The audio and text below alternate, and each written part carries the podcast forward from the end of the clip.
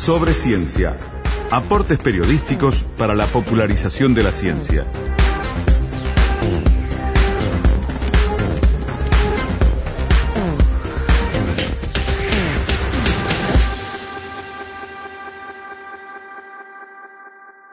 Hace mm, algunos días se produjo una presentación que, bueno, fue muy bien cubierta, entendemos, por los medios de comunicación en general, vinculado a lo que es el proyecto Cruzar y puntualmente a lo que es el soporte Luisa, que estamos hablando de un proyecto de sistematización de información vinculada a las políticas de derechos humanos, a la intención de reconstruir documentación vinculada con lo que genéricamente conocemos como el pasado reciente, archivos del terrorismo de Estado, archivos que eh, puedan, o documentos que puedan, bueno, irse reencontrando, pero que es necesario procesar y colocar como lo que son partes de un todo que permitan narrar una historia completa. Y dentro de esto, ustedes dirán, bueno, ¿qué, ¿en qué punto se toca este tema de derechos humanos y de la recuperación del pasado reciente con nuestro espacio de sobreciencia? Bueno, se toca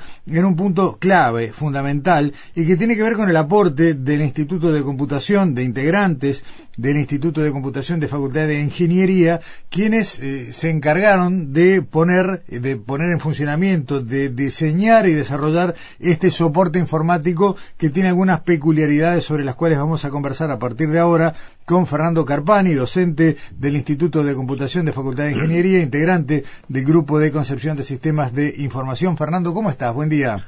Buen día. Eh, gracias, por, gracias por estos minutos. Eh, por empezar, no es un no es una confluencia de áreas que veamos muy habitualmente, ¿no? Eh, lo que tiene que ver con los derechos humanos y el conocimiento científico. Sin embargo, ustedes transitaron por este camino. Sí, este, esto arrancó hace como, como dos años más o menos, en donde por diferentes motivos nos terminamos juntando con Samuel Blixen, que es, este, además de ser un conocido periodista, es, es docente de la Facultad de Información y Comunicación. Y bueno, este, nos conectamos con, con la gente del Grupo de Verdad y Justicia, que ellos ya obviamente ya tenían el contacto, y bueno, se comenzó a trabajar en cómo procesar estos documentos.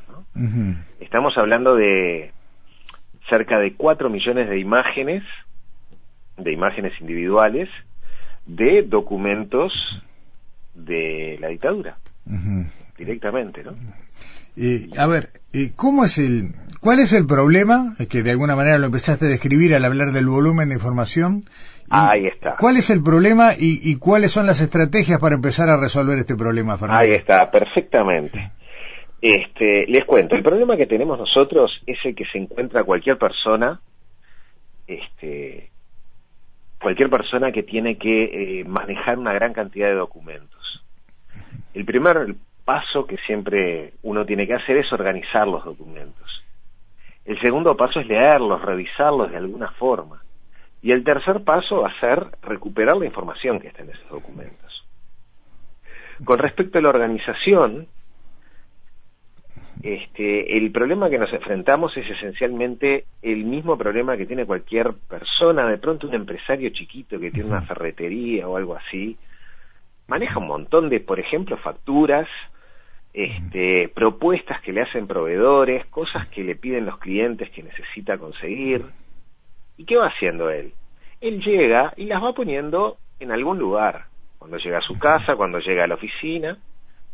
Al finalizar el año, se encuentra con un montón de cosas que tiene que organizar. Y posiblemente las de un año las tenga en una, en una caja y las del otro año las tenga en otra caja. Él fue procesando cosas mientras estaba funcionando pero al final de año tiene que hacer esa organización. A nosotros nos pasa lo mismo, nos encontramos bolsas de imágenes que están organizadas con algún criterio, generalmente un criterio de la fecha aproximada en la cual aparecieron. Y de esas imágenes hay algunas que se leen muy bien, otras que se leen muy mal y otras que se leen mal, pero por diferentes motivos. Fernando, antes que sigas, eh, cuando vos hablas de imágenes, eh, uno puede pensar en, fotografías, sin embargo, vos lo que hablas acá es de eh, imágenes que pueden contener texto en distintos formatos, ¿no? Manuscrito. ¿Quieren, ¿quieren, ver un ejemplo bien reciente? A ver, dale. Miren las actas que se publicaron ayer o anteayer. Cada página de esas para nosotros sería una de las imágenes que tenemos. Bien. Bien, y ahí en esas actas hay desde recortes de diarios a claro, textos que pueden ser manuscritos, escritos a máquina, impresos, eh, y, hay que sistematizarlo. Hay que sistematizar todo eso. Además, la escritura a máquina es muy diferente. Hay veces que parecería que el tipo que escribió tenía poca tinta en la máquina, y otras veces que estaba sobrecargado de tinta, entonces están todas las letras como empastadas. Claro. Eso hace que los métodos automáticos, como podría ser de transcripción, como podría ser el software de OCR, no funcionen bien. Además de eso, este, los documentos fueron pasados de papel primero a microfilm y lo que nosotros tenemos en general son escaneos de esos microfilms. Y ahí en ese proceso de transformación también se pierde algo de calidad. Claro, claro. Este, entonces, el primer problema es la organización. Para cualquier problema de estos, nosotros tenemos en general tres estrategias para atacarlo. Una es la manual, poner gente a hacer eso. Gente que mira los documentos y lo hace. Y hay que, y es una estrategia que no es de descartar. No hay nada mejor que un cerebro humano para hacer este tipo de cosas. Olvidemos, ¿no?, de que las máquinas son mágicas. Este, por otro lado, tenemos métodos que son totalmente automáticos. Por ejemplo, para la clasificación, como método manual, se les pidió a gente de la FIC que ojeara los documentos y construyera diferentes directorios clasificándolos por tipos de documentos. Porque ya se sabía que había algunos que son partes diarios, otros que son este, informes a sus superiores de, de alguna gente y cosas por el estilo. Eso se hizo hasta cierto punto.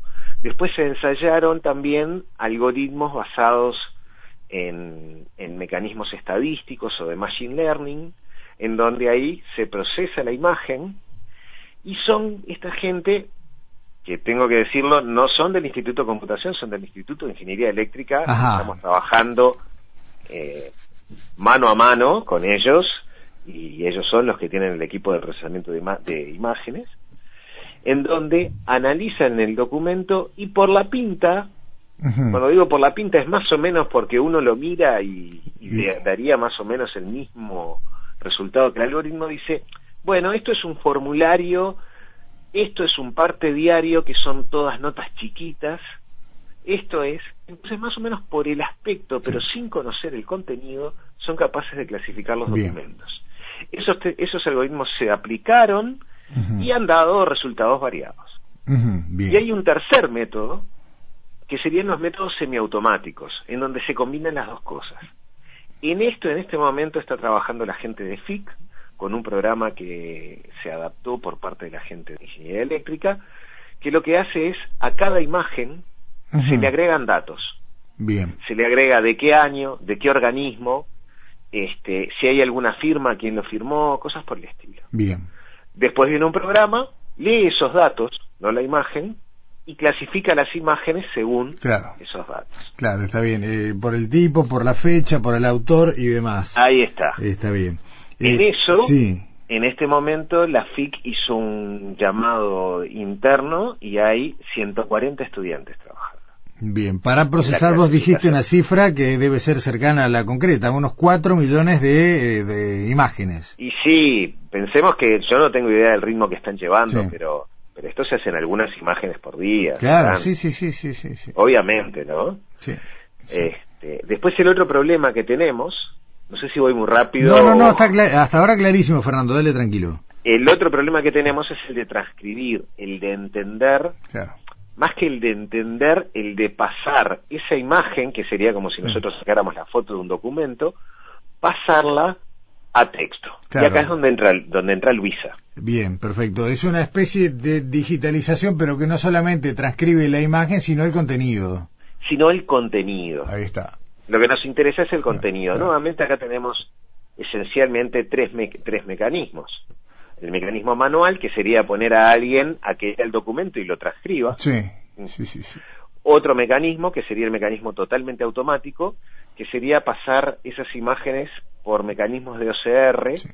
que son Optical Character Recognition. Esos, esos programas, que vienen usualmente, los tenemos en los celulares, Sí, también, en, los escáneres, sí. uno le pasa una imagen que está muy bien impresa, que está, que está bien el texto, que se lee bien, y obtienen el, el texto en formato texto. Claro, Vamos a pasar por Word, sí, sí. por, por otro Sí. montón de cosas. Este, el problema que tenemos es que las imágenes no están bien. Claro. Las imágenes nos dan unos dolores de cabeza, incluso Claro. la gente que ha usado Luisa vio que cuesta a veces. Entonces el proceso que se optó por tomar es el de tomar una imagen, partirla en cuadraditos, que esos cuadraditos se generan detectando manchas. Hay un procesamiento de la imagen y nos dice, en el lugar 424, 400, este, 240, aparece una mancha. Y en el lugar 4232 aparece otra mancha. Esas manchas, el 90% de las veces, son texto, que hay que traducir. Claro, claro. Entonces Luisa lo que hace que es tomar esos bloquecitos, pasárselos a los usuarios, claro. pasarles la imagen y un lugar para que ellos entren en el texto, y además, como nosotros sabemos en dónde está el texto, esa, ese pedacito de imagen en donde se encuentra en la imagen mayor, se les da el contexto porque la gente no lee carácter a carácter. La gente en realidad lee mucho más por el contexto de lo que uno se cree. Claro, está bien. Entonces, lo que nosotros queremos hacer, puede sonar feo, pero es lo que queremos hacer con Luisa, es explotar el cerebro del que está, explotar en el sentido Claro. de utilizar Sí, el sí, cerebro sí. del que está del otro lado del teclado.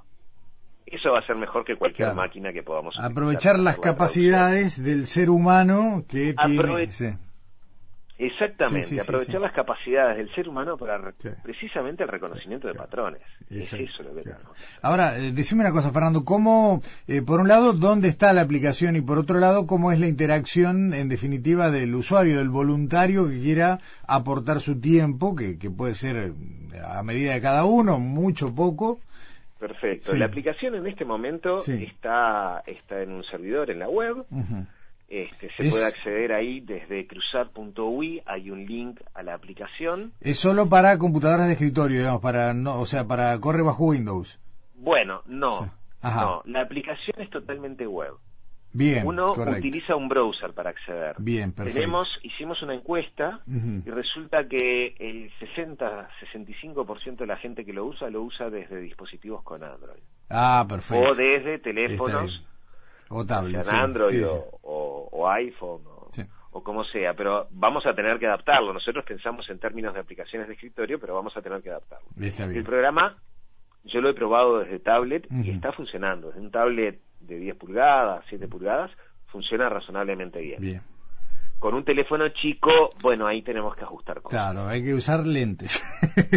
No, no solo usar sí. lentes, de pronto hay- Sí. los botones para enviar se Claro. ubican en un lugar medio raro, entonces Bien. tenemos que andar considerando cosas que aún no las hicimos, las vamos a hacer pronto para que para que eso funcione. Pasando el limpio, Fernando, web. claro, eh, es una aplicación que corre entonces en todos los soportes, pero que eh, tiene por ahora un diseño optimizado para una pantalla de dimensiones regulares. Para una pantalla normal. Ahí está.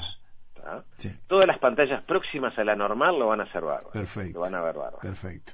Está bien. Eso está, Sí, eh, la dirección te la paso, Sí. está o bien se puede acceder desde cruzar.ui, ahí hay un link, O bien pueden acceder directamente por el momento, después la vamos a cortar, a www.fin.edu.ui barra mh de memoria histórica barra Luisa. perfecto. Perfecto. Y el fin que mencionaste primero es el de Facultad de El de Ingeniería. Facultad de Ingeniería. Excelente. Sitio de Facultad de Ingeniería. Fernando, eh, en, en los últimos minutos, para, para que no, mm, no nos queden temas afuera, eh, ¿cuánto tiempo promedio mm, es lo mínimo que debería uno dice bueno me gustaría ponerme quiero porque es un aporte colectivo es una construcción colectiva esto. Eh, ahora cuánto es lo que te lleva un cuadradito digamos en, base a la experiencia que tienen ah no no son segundos. Bien excelente. Una pantalla procesar una pantalla en general y es este medio minuto un minuto o sea que uno va si uno tiene una tablet en un ómnibus, por ejemplo, puede aprovechar el viaje y, y, hacer un este, aporte sustancioso. El otro día, el otro día yo tuve que ir al médico y en la sala de espera saqué el tablet y empecé a meter. Claro, sí, sí, sí, sí, sí. No, no, uno está en un ómnibus y lo puede hacer perfectamente. Perfecto, En el teléfono, ahora los teléfonos cada vez son más grandes. Sí, es cierto. Este, entonces, en un teléfono de esos medios grandecitos, seguramente esto pueda funcionar bien. funcionar bien. Y, insisto, vamos a ajustar los tamaños para que quede adecuado para, para un teléfono normal.